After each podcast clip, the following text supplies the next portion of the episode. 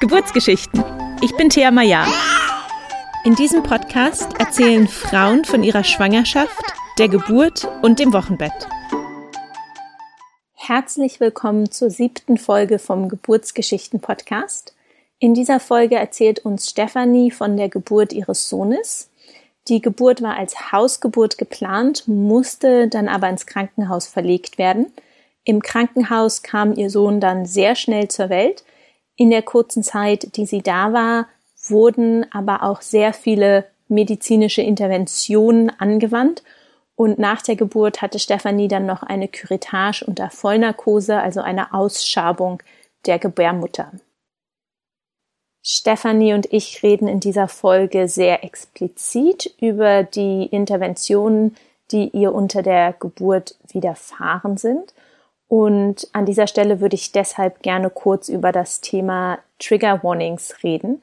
Ich möchte in diesem Podcast die Vielfalt von Geburten darstellen und wiedergeben, so wie sie passieren, ähm, was natürlich manchmal schwierig sein kann für die ein oder andere Hörerin, weil es einfach Dinge sind, die Emotionen auslösen können. Deshalb die Bitte an euch, bevor ihr euch eine Folge anhört, schaut euch immer die Stichworte in der Titelbeschreibung zur Folge an. Da schreibe ich immer, um welche Themen es gehen wird. Und wenn ihr gerade nicht in dem Headspace seid, wo ihr eine ähm, Hausgeburt hören möchte, die ins Krankenhaus transferiert werden musste oder von einer Curettage hören möchtet, dann lasst doch die Folge einfach aus und sucht euch eine andere Folge. Ich versuche wirklich ähm, alle Szenarien von Geburt hier in diesem Podcast wiederzugeben. Hallo und herzlich willkommen, Steffi. Schön, dass du da bist, dass du dir heute die Zeit genommen hast, uns deine Geburtsgeschichte zu erzählen. Hallo Thea, schön, dass ich da sein darf. Ja, vielen Dank. Ähm, dann fangen wir gleich an mit der ersten Frage, äh, beziehungsweise einfach eine kurze Vorstellung von dir. Ähm, wer bist du? Was machst du? Wie sieht deine Familienkonstellation aus? Ja, mein Name ist Stefanie. Ich lebe mit meiner Familie in Baden bei Wien.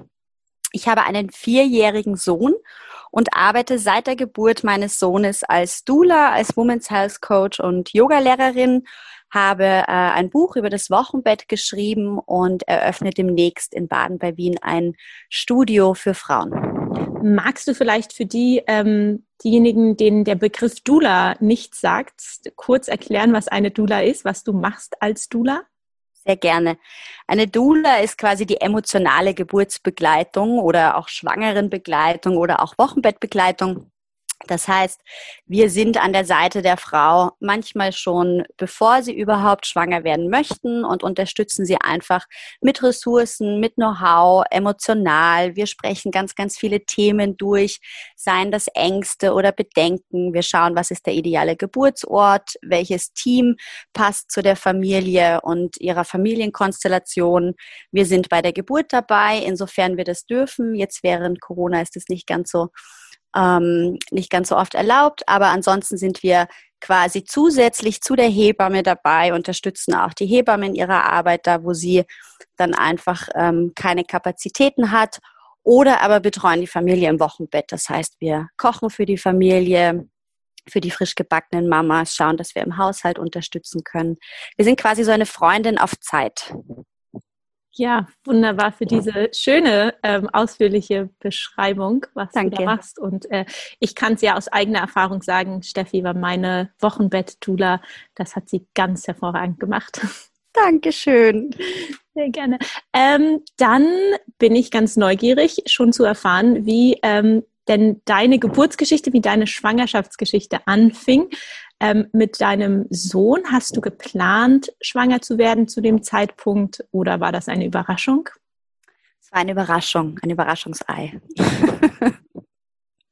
ähm, tatsächlich glaube ich aber, dass ich sehr bereit dafür war, aber unsere Beziehung war noch recht frisch. Ich habe in Berlin gewohnt, mein Freund hier im Raum Wien. Wir waren fünf Monate zusammen und dann hat sich unser Sohn angekündigt. Es war überraschend, aber wir haben uns sehr darauf gefreut. Und ähm, wie hast du gemerkt, dass du schwanger bist? Wir haben im Auto gesessen und ich hatte meine französische Bulldogge auf dem Schoß und er ist irgendwie an meine Brüste gestoßen und ich habe gedacht, okay, das ist ein Brustspannen, das ist nicht das normale Brustspannen, das ich sonst habe. Ähm, und war, glaube ich, zwei, drei Tage überfällig und da hat es dann plötzlich geklingelt äh, und ich bin in die Drogerie gefahren und habe einen Schwangerschaftstest gekauft und der war dann auch tatsächlich sofort positiv. War dein Freund dabei, als du diesen Test gemacht hast? Er war nicht dabei, er wusste aber, dass ich einen kaufe. Er war derweil bei Freunden und hat gesagt, ich soll dann kommen, wenn ich das Ergebnis habe. Und äh, ja, er saß im Kreis dieser vielen Menschen am Pool, es war im Sommer und ich bin gekommen und habe ihn nur angegrinst und er war so, okay. das war sehr witzig, ja. Weil wir zu dem Zeitpunkt gar nicht drüber reden konnten, sondern uns halt nur mit Blicken irgendwie austauschen konnten und wussten, was Sache ist und erst danach tatsächlich wirklich gesprochen haben, ja. Ja, du hast gerade schon das Brustspannen genannt. Hattest du andere äh, frühe Schwangerschaftssymptome oder Anzeichen? Tatsächlich hatte ich eine sehr, sehr entspannte Schwangerschaft. Also bis auf dieses Brustspannen und eine extreme Müdigkeit, so die ersten drei Monate, war eigentlich nichts. Ähm, was ich wirklich störend fand, und das hat aber sicher auch schon vorab mit einer hormonellen Imbalance zu tun gehabt, war eine sehr, sehr unreine Haut, die aber wirklich instant mit der 12., 13. Woche binnen zwei Wochen verschwunden war und dann sah sie aus wie, wie geleckt. Dann war sie wunderschön. Ich war so, wie gibt's das, dass das binnen so kurzer Zeit sich so ändern kann. Das fand ich sehr belastend tatsächlich mal so zwei, drei Wochen lang. Also so sehr, dass ich auch gar nicht so richtig rausgehen wollte, weil es mir echt unangenehm war. Tja, das ist dann die äh, Macht der Hormone, genau, die ja. hat in beide Richtungen. Ja. Schön. Äh, wie hast du dich denn dann auf die Geburt vorbereitet? Und du hast ja gerade schon gesagt, dass du seit der Geburt deines Sohnes als Dula arbeitet, arbeitest. Hast du dich davor schon mit dem Thema beschäftigt oder kam das dann erst mit der Schwangerschaft? Und ja, wie bist du, wie bist du an das ganze Thema Geburtsvorbereitung rangegangen? Wie hast du deinen Geburtsort gewählt? Also tatsächlich habe ich schon sehr früh in der Schwangerschaft, ähm, eigentlich im ersten Trimester angefangen, das Buch Flow Birthing zu lesen ähm, und wusste irgendwie instant, dass ich das gern zu Hause machen möchte. Also ich glaube, wir haben ein Krankenhaus überhaupt nicht in Betracht gezogen. Auch das Geburtshaus nicht. Das heißt, ich habe sehr, sehr früh nach einer Hausgeburtshebamme gesucht und die auch gefunden. Dann ähm, in Berlin oder in, im Raum Wien? Das war schon im Raum Wien. Ich war über den Sommer schon hier in der Gegend, war in Berlin noch gemeldet, hatte noch meine Wohnung, hatte auch die ersten Frauenarzttermine noch in Berlin und bin dann aber mit der 13., 14. Woche herum wirklich hierher gezogen. Die Hebamme gesucht habe ich aber schon hier. Also in Berlin wusste ich, dass nur die ersten Vorsorgeuntersuchungen sein werden. Und dann habe ich gewechselt. Ähm, da hatte ich dann natürlich keine Wahl mehr, was den Frauenarzt anbelangt, wenn man plötzlich in der Schwangerschaft wechselt. Der war schon recht alt und fand das Thema Hausgeburt natürlich äh, jetzt nicht so prickelnd, aber hat uns dann auch einfach unserer Wege gehen lassen, spannenderweise. Ähm, genau. Und dann habe ich tatsächlich, weil ich damals auch viel als Journalistin gearbeitet habe, was ich auch immer noch tue, aber nicht mehr in dem Ausmaß, ähm, ganz, ganz viel über dieses Thema Schwangerschaft, ja, spontane, natürliche Geburt geschrieben. Also ich war unfassbar fasziniert davon und habe dann auch sehr schnell tatsächlich eine Doula gefunden, die einen Geburtsvorbereitungskurs hier in Wien anbietet der sehr mit mir resoniert hat, weil es auch wirklich sehr um dieses Instinktive ging, um das Stärken der Intuition und um dieses Vertrauen zu kommen, dass Geburt einfach passiert. Und bin dann zu ihr in den Geburtsvorbereitungskurs gegangen und das war total nährend und schön. Also ich erinnere mich richtig gerne an diese Zeit zurück und ähm, habe aber tatsächlich die Dula für die Geburt so ein bisschen als Luxus gesehen. Also ich habe dann gedacht, okay, wir haben schon eine Hausgeburt. Das war damals ähm, noch komplett selber zu bezahlen. Also wir haben da keinen Anteil von der Krankenkasse zurückbekommen. Und irgendwie habe ich zu dem Zeitpunkt gedacht, die Dula kostet ja nochmal Geld und ich habe ja schon die Hausgeburtshebamme, die spare ich mir also. Ähm, im Nachhinein weiß ich, dass ich sie sehr gerne dabei gehabt hätte, aber sie war auch in der Schwangerschaft trotzdem eine ganz, ganz tolle Begleitung. Und da bin ich eigentlich auf dieses Konzept Dula gestoßen, ohne dass ich da wirklich schon in seiner Ganzheit verstanden hätte, was das bedeutet. Also das habe ich tatsächlich erst nach der Geburt meines Sohnes. Schön. Und ähm, hast du diesen Geburtsvorbereitungskurs dann mit deinem Partner auch zusammen gemacht? ähm, jein. Also eigentlich war es ein Geburtsvorbereitungskurs für Frauen. Der war einmal die Woche, ging über mehrere Wochen. Es gibt ihn aber auch als Wochenendkurs.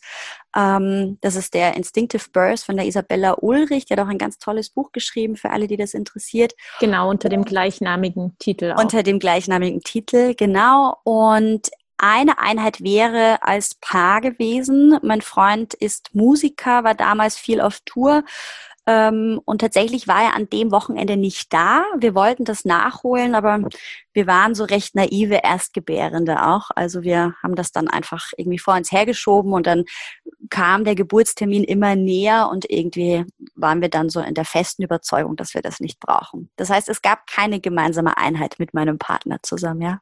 Okay. Und ähm, war denn das von Anfang an für deinen Freund auch okay, diese Hausgeburt? Weil ich weiß, dass manchmal äh, die Partner da ein bisschen Überzeugungsarbeit brauchen. Spannenderweise ja. Also er war tatsächlich auch, ähm, er war sofort an Bord.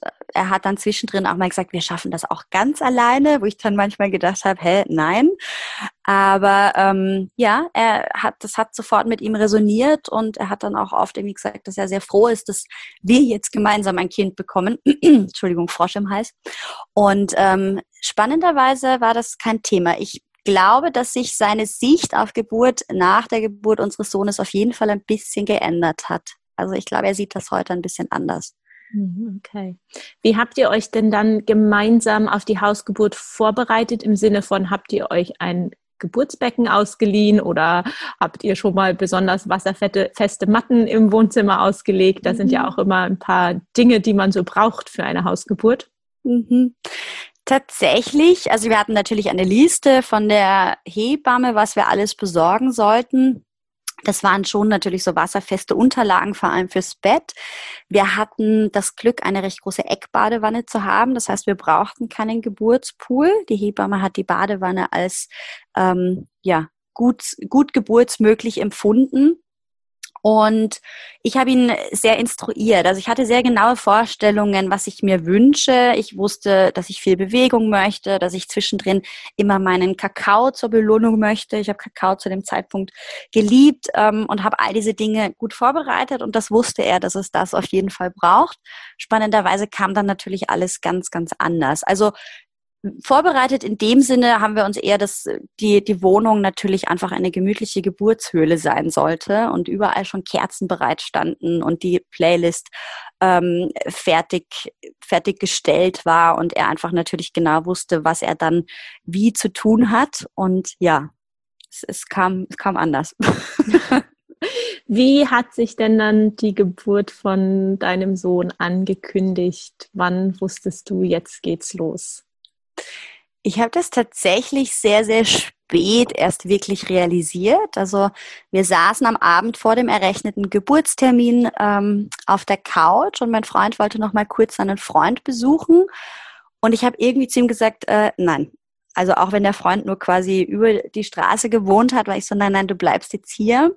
Seine Mama hatte nochmal Suppe gekocht, die habe ich irgendwie gegessen, aber ohne dass ich wirklich das Gefühl hatte, okay, ähm, jetzt könnte es losgehen.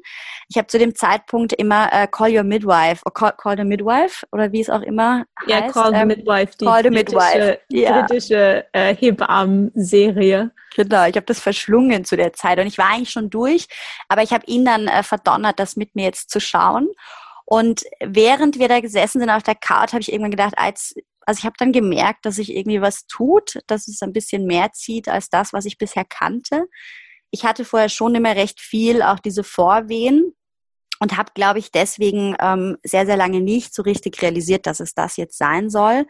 Es ist zwei Wochen vor diesem besagten Abend schon mal Schleim abgegangen. Da war ich dann der festen Überzeugung, das war jetzt schon der Schleimfropf und ähm, habe eigentlich da jeden Tag damit gerechnet, dass die Geburt losgeht. Und dann hat sich einfach zwei Wochen nichts getan, dass ich eben an dem Abend dachte, na, heute ist das sicher nicht. Also ich war überzeugt, wir haben noch ganz viel Zeit. Und irgendwann habe ich eben zu meinem Freund gesagt, jetzt tut sich doch so ein bisschen was. Und er hat es dann ganz brav angefangen aufzuschreiben bis er mich dann darauf hingewiesen hat, dass das sehr kurze Abstände sind und ähm, schon eher auch intensiver. Und dann bin ich irgendwann auf Toilette gegangen und habe tatsächlich realisiert, dass auch einfach äh, ja recht viel Blut schon in der Unterhose ist und habe das dann mit Foto meiner Hebamme geschickt und damit war sie dann, glaube ich, auch einfach bereit, jederzeit zu kommen. Sie hat gesagt, ja, ähm, gebt euch ein bisschen Zeit, meldet euch, aber das schaut ganz danach aus, als würde es jetzt losgehen. Und von dem Moment an, das war dann irgendwie auch der Startschuss, dass es wirklich intensiver wurde, ähm, habe ich mich, äh, ich hatte irgendwie das Bedürfnis, mich einfach auf die Couch zurückzuziehen ich habe mich mit dem Gesicht zur Wand gelegt, das heißt, ich lag mit dem Rücken zum Raum und hatte die Augen zu und habe da irgendwie ganz entspannt meine Wellen veratmet und kann dir tatsächlich im Nachhinein nicht mehr sagen, wie viel Zeit da vergangen ist. Ich habe jegliches Zeit- und Raumgefühl verloren. Und ja, da damit, also es ging dann tatsächlich recht schnell. Ich hatte gar nicht so richtig diesen Übergang, dass ich dachte, aha, jetzt geht es los. Ich hatte mir schon vorgenommen, mich dann einfach nochmal zurückzuziehen, Kerzen anzuzünden, meine Musik anzumachen, den Raum vorzubereiten, vielleicht nochmal zu journalen oder einfach in mich zu gehen und jetzt diese Reise willkommen zu heißen. Und ähm, der Startschuss war recht ad hoc. Also ich bin dann einfach direkt in die aktivere Geburtsphase übergegangen. Und wann ist die Hebamme dann dazu gekommen? Ähm, ich meine, es waren so etwa vier Stunden, die ich mich tatsächlich nicht von diesem Platz wegbewegt habe, äh, obwohl ich meinen Paaren jetzt immer sage, bewegt euch ein bisschen in der ersten Zeit und ja, schaut, dass einfach verschiedene Positionen ausprobiert. Ähm, mein Freund hat ganz brav Kakao gekocht. Mich hat das alles aber nicht interessiert. Und nach vier Stunden etwa bin ich dann kurz aufgestanden, habe ihn angeschaut und gesagt, jetzt muss die Hebamme kommen, jetzt verändert sich irgendwas in dem Gefühl. Also bis dato äh, habe ich mich sehr, sehr wohl gefühlt und konnte das alles ganz gut annehmen. Und dann habe ich einfach plötzlich einen unheimlichen Druck nach unten gespürt, mit dem ich überhaupt nicht umgehen konnte und wusste, okay, jetzt brauche ich sie. Und dann hat er sie angerufen und sie war auch tatsächlich binnen 20 Minuten da. Und wie ist es dann weitergegangen? Dann wurde es sehr rasant und spannend. Ähm, sie ist gekommen und hat schon sehr glücklich ausgeschaut, als sie mich gehört hat. Ähm, und hat dann darum gebeten, dass sie mich in, also in der nächsten Welle einfach auch mal äh, untersuchen darf, um zu schauen, wie weit ich schon bin. Und hat dann festgestellt, dass quasi der Muttermund schon komplett geöffnet ist. Witzigerweise ähm, hat meine Dula mir damals vorausgesagt, dass ich ganz, ganz schnell gebären werde. Und ich dachte, woher nimmst du denn diese Sicherheit? Ähm, und in dem Moment war ich völlig überrollt, weil ich tatsächlich auf ein weiß ich nicht, eher längeren Geburtsprozess eingestellt war, weil ich auch tatsächlich so viele Wünsche hatte, was ich gern machen möchte. Ich wollte gerne in die Badewanne, ich wollte meinen Kakao trinken, ich wollte tanzen, Musik hören, Kerzen anmachen. Das war ja bis dato alles noch nicht passiert. Ich habe ja intuitiv mich erstmal liegend auf die Couch zurückgezogen und gedacht, okay, fangen wir mal an. Ähm, und war mit dieser Information dann tatsächlich irgendwie, ja, es war mir irgendwie ein bisschen, bisschen zu schnell. Und ich glaube, dass mich dann tatsächlich auch einfach dieser Druck überfordert hat. Also das Köpfchen hat dann natürlich schon versucht, da irgendwie rauszukommen. Das heißt, meine Hebamme hat dann eben gemeint, wenn ich das Gefühl habe, mitschieben zu wollen, dann kann ich das gerne tun. Und ich habe tatsächlich gemerkt, dass da so eine riesige Hemmschwelle plötzlich im Raum stand, weil ich mich das überhaupt nicht getraut habe.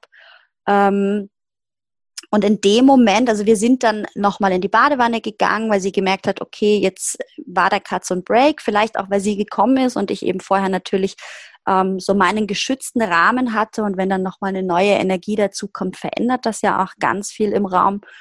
Und dann haben wir nochmal die Badewanne eingelassen, haben versucht, ob ich mich da irgendwie entspannen kann.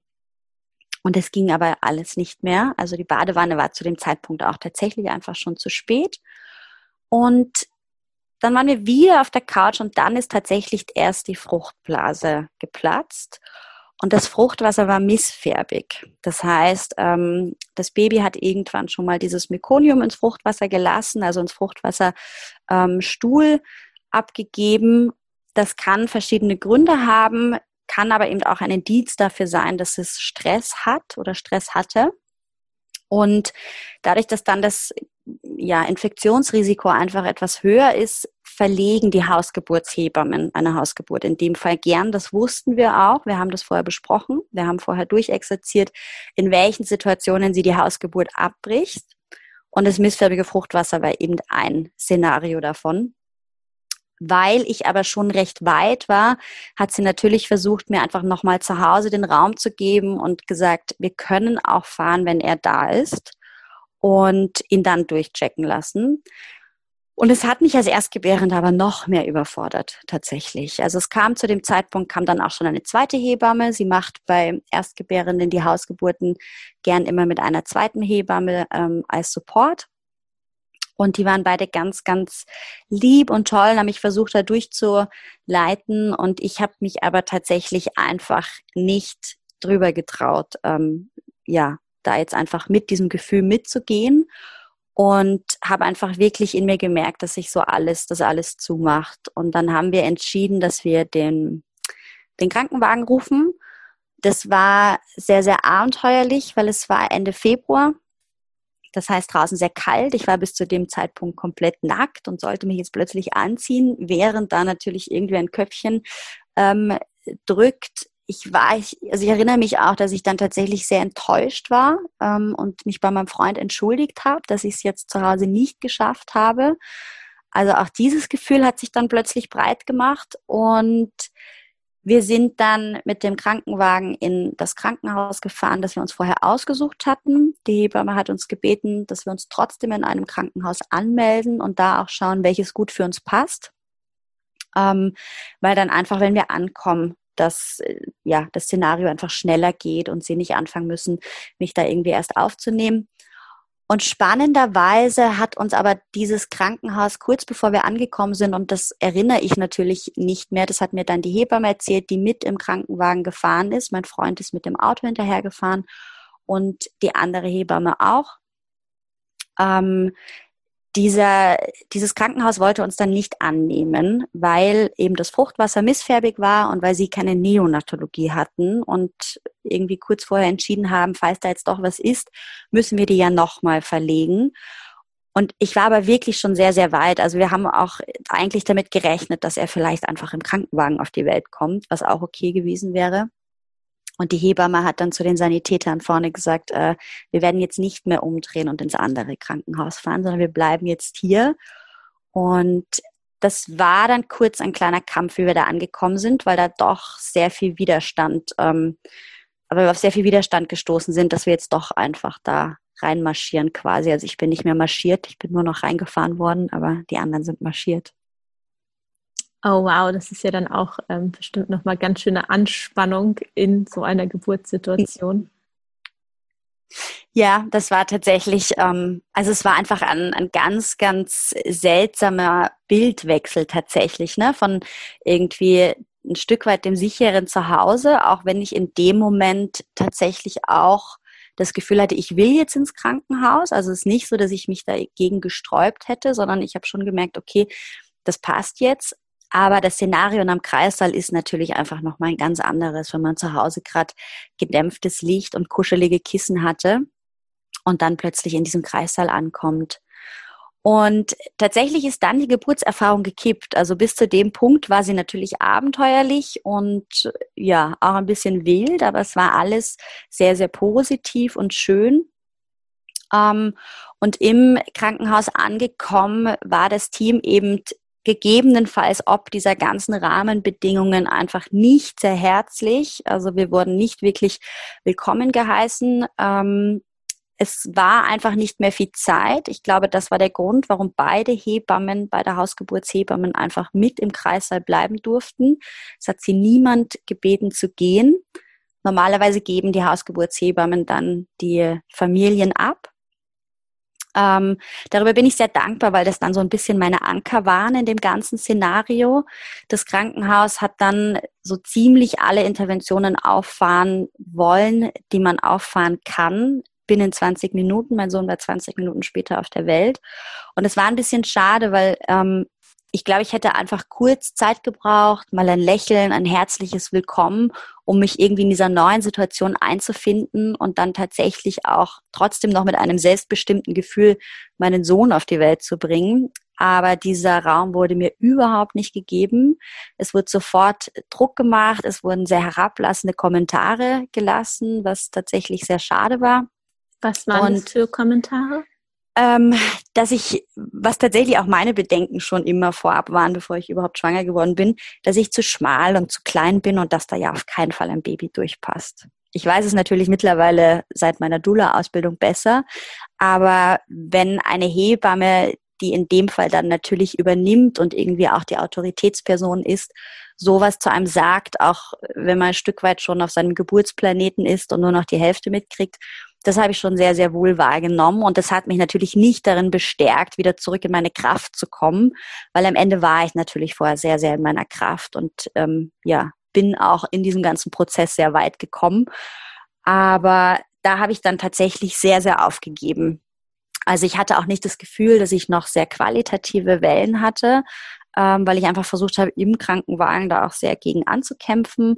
Und in der Situation waren natürlich solche Kommentare dann einfach nicht förderlich, um mich da irgendwie wieder zurückzuholen.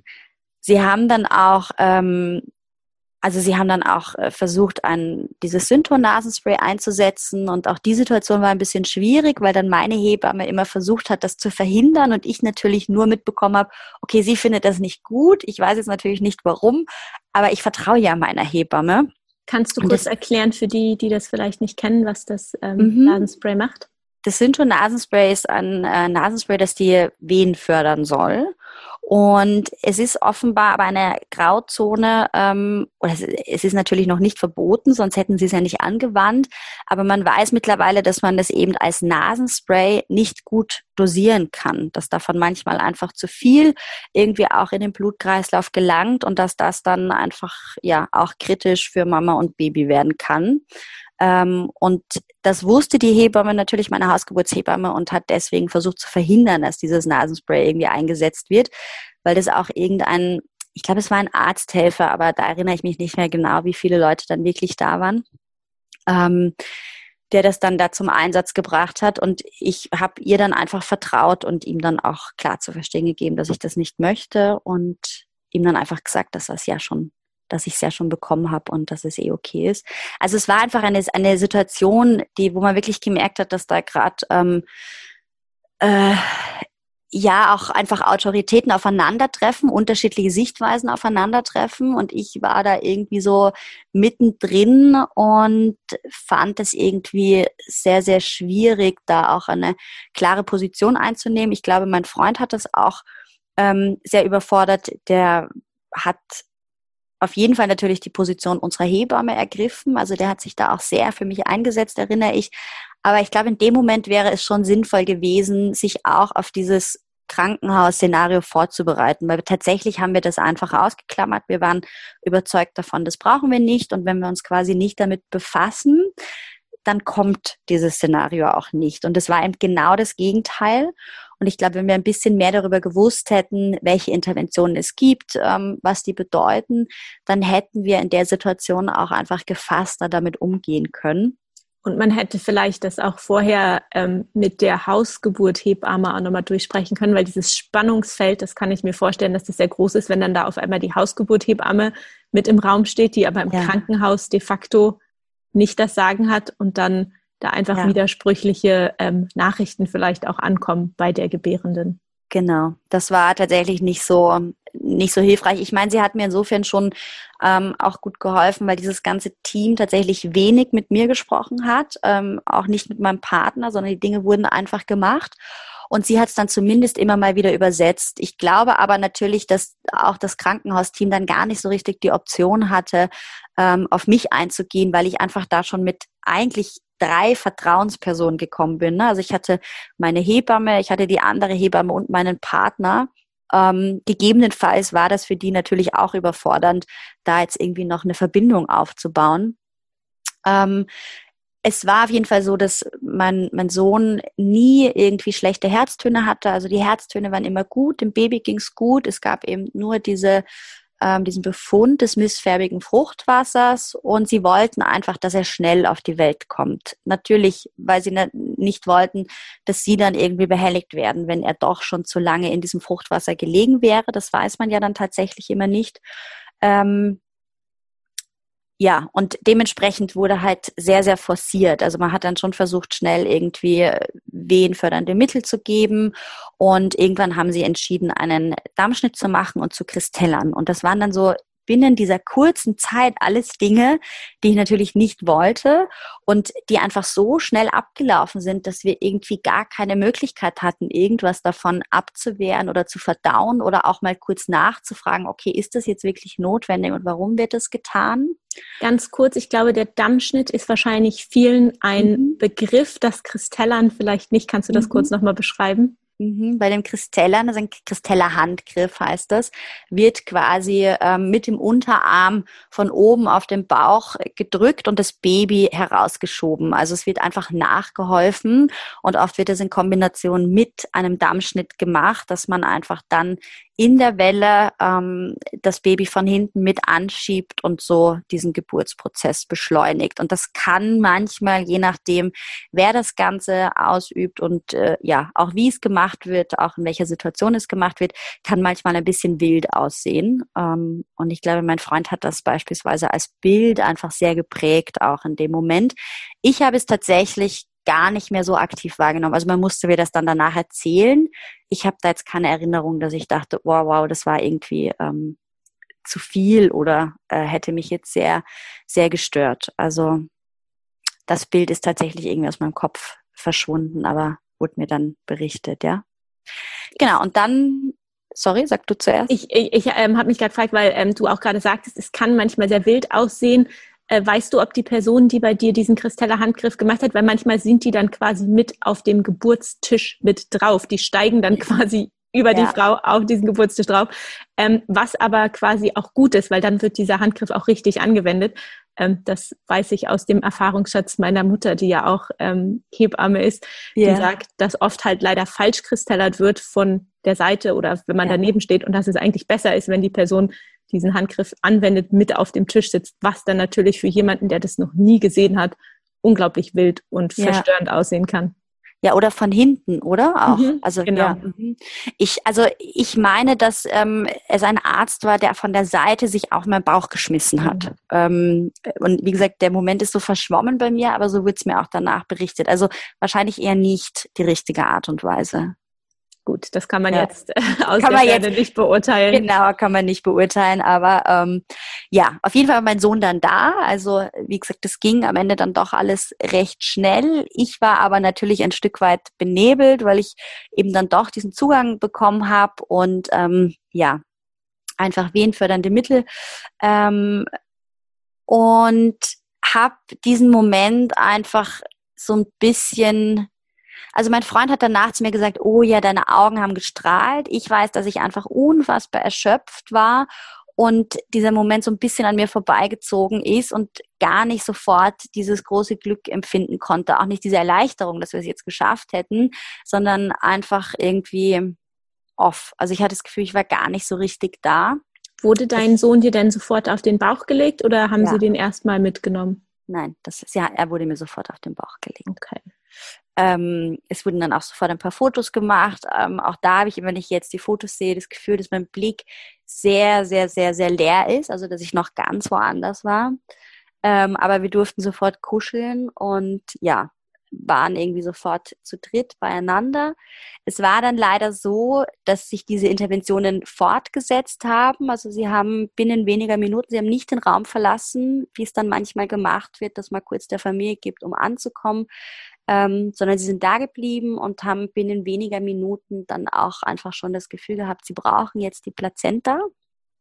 Ähm, und haben dann immer wieder gefragt, ob ich denn nicht irgendwie wieder Wehen verspüre und wenn ja, dann soll ich doch bitte irgendwie mitschieben und ich habe aber keine verspürt. Ähm, und dann haben damals meine Hebamme und mein Freund irgendwann auf mich eingeredet und haben gesagt, schau, die haben jetzt einen Stress, die ziehen auch immer schon an der Nabelschnur, mach einfach genau dasselbe, was du gerade nochmal gemacht hast und schieb ganz, ganz kräftig an. Ähm, Und das habe ich dann getan und dann kam sie auch tatsächlich sofort, die Plazenta. Und es war dann aber so, dass sie nicht vollständig war.